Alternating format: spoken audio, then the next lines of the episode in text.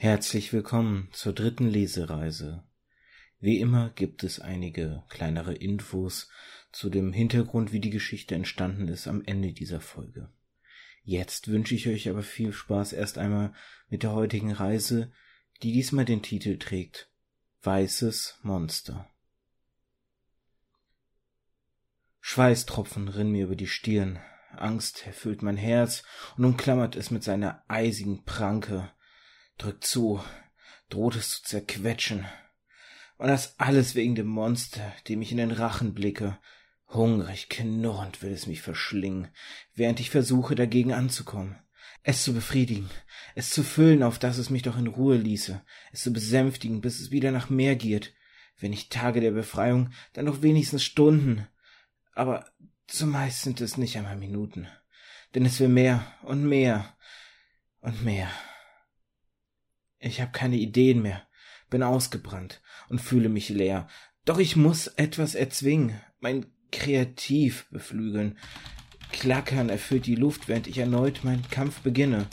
Nehme nicht wahr, wie die Schwärze das blendende Weiß vertreibt, das Feuer, welches einst in mir loderte und mich antrieb, ist längst eine ersterbende Glut. Wurde nicht ausreichend genährt, kann mir nur nicht mehr helfen, ich verzweifle schlage um mich, schlage auf den Tisch, schmeiße alles herunter, was sich darauf befindet. Zorn ergreift mich, packt mich, entfacht die Glut, jedoch zum falschen Zwecke. Schwindet die Wut, sieht auch die eben noch verspürte Kraft dahin. Ich sinke auf meinem Stuhl zusammen und blicke mit ausdruckslosen Augen erneut in den Rachen des Ungetüms. Es brüllt, will mehr, es ist nicht genug, fordert mich auf weiterzumachen, doch womit und wofür? Ich fühle mich einsam, schwach und verloren. Anfangs, ja, anfangs war alles noch so leicht gewesen. Dieses Haustier schien so zahm und angenehm zu halten. Nie hätte ich gedacht, dass es sich mit der Zeit in so etwas verkehren könnte. Ich wurde gelobt dafür, wurde angepriesen, wie gut ich es erziehe und es bei mir gedeihen würde, bildete mir auf das Lob zu viel ein, wurde übermüdig, wollte mehr, als ich schaffen konnte.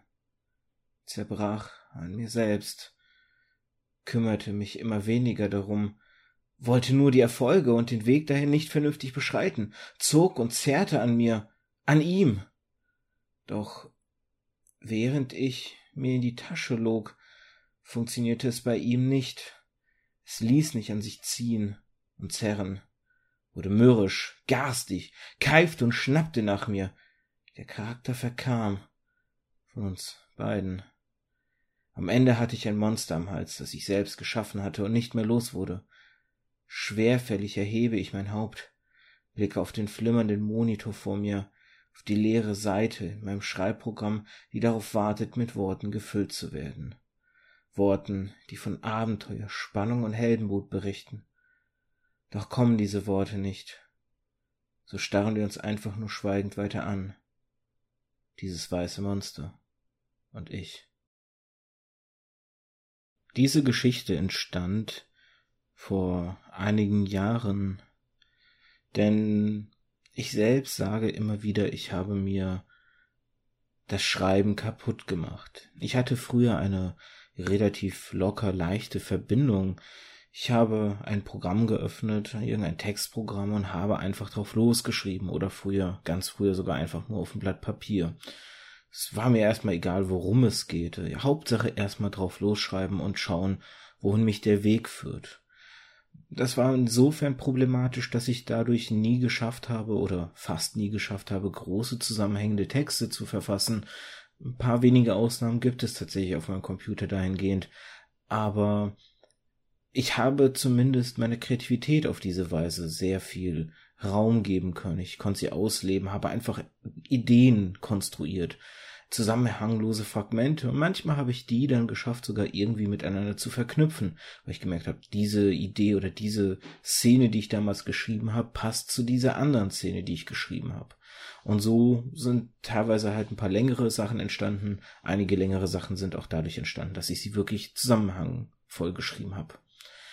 Und dann habe ich irgendwann den Fehler gemacht, weil ich so mehr oder weniger, sage ich mal, in meiner Jugend diesen Traumberuf hatte, Autor zu werden, mich mal zu informieren, wie ist denn das, wenn man versucht, Autor zu werden?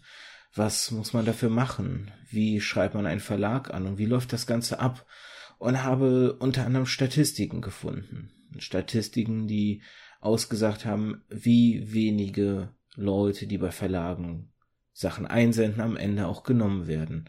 Man muss bedenken, das Ganze ist gut 10 bis 15 Jahre her. Heutzutage gibt es natürlich andere Möglichkeiten. Mit dem Internet hat sich viel verändert, wobei ich schon damals viel über das Internet veröffentlicht habe. Gerade so in Foren, Fanfiction-Bereichen und so, da habe ich schon das eine oder andere veröffentlicht. Aber heutzutage gibt's mit Book on Demand und dergleichen doch noch ein paar andere Vertriebskanäle.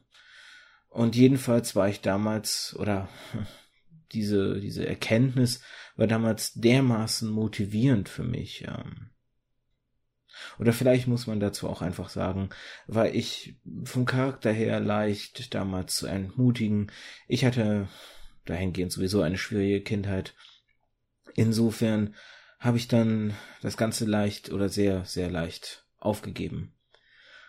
Und gleichermaßen hat sich auch dabei was bei mir verändert, wie ich eben Texte schreibe. Ich habe gemerkt, dass ich nicht mehr drauf losschreiben konnte.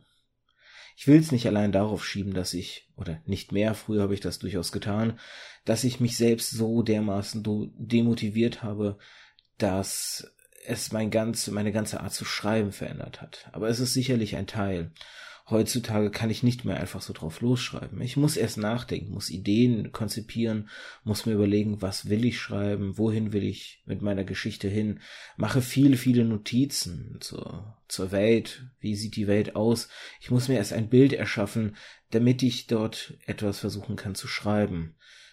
Einzige Ausnahme sind vielleicht noch Kurzgeschichten, aber selbst die fallen mir deutlich, deutlich schwieriger von der Hand äh, oder gehen mir deutlich schwieriger von der Hand als früher noch. Und so ist Weißes Monster also ein Text auch, der irgendwo mir hilft, das Ganze zu verarbeiten. Ich habe diesen Text irgendwann mal geschrieben, um dieses Gefühl, dieses nicht mehr drauf losschreiben zu können, irgendwie in Form zu pressen. Deswegen sind viele der Formulierungen natürlich Gefühle, die ich zu der Zeit hatte. Das an mir zerren und sowas, das war dann irgendwann diese, dieses Gefühl, nicht mehr drauf losschreiben zu können, wie früher, sondern mit Gewalt versuchen, irgendwas aus meinen Hirnwindungen rauszupressen. Geistiger Gewalt natürlich. Und auch das mit dem Lob und sowas. Ich habe früher tatsächlich relativ viel Lob immer gekriegt und wenig Kritik, was, was mir wirklich damals wahrscheinlich zu Kopf gestiegen ist und ich mir zu viel eingebildet habe. Ich finde es schwierig, ehrliche Kritik zu bekommen. Entweder artet es oft in sehr, sehr viel Lob aus, oder halt in sinnlosen Verrissen, aber eine ernste Auseinandersetzung mit einem. Oder sinnloser Verriss ist vielleicht sogar noch zu viel gesagt. Manchmal kommen dann einfach nur Aussagen, wo man, oder Kritik, die man einfach nicht nachvollziehen kann, die absurd erscheint. Aber so ernsthafte Kritik, die sich konstruktiv mit dem Werk auseinandersetzt, dass man dafür zapft hat, sage ich jetzt mal ein bisschen flapsig, die ist doch leider recht wenig und gute Kritiker noch weniger. Dennoch hoffe ich, dass ihr Spaß hattet mit dieser dritten Lesereise und diesem kleinen Ausflug in die Gefühlswelt von jemandem, der nicht mehr so schreiben kann wie früher. Vielleicht gibt's da draußen ja den einen oder die eine, die genau diese Gefühle nachempfinden kann, dann würde ich mich natürlich über eine Rückmeldung freuen. Oder eben über eine konstruktive Kritik. In dem Sinne, vielen Dank fürs Zuhören und bis zur nächsten Lesereise.